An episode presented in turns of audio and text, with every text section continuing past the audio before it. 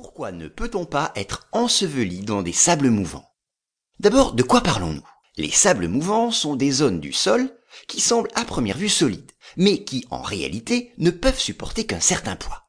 Et dans beaucoup de films ou dans la littérature, on peut voir ou lire des scènes d'engloutissement d'êtres humains avalés par des sables mouvants. Or, ceci est impossible.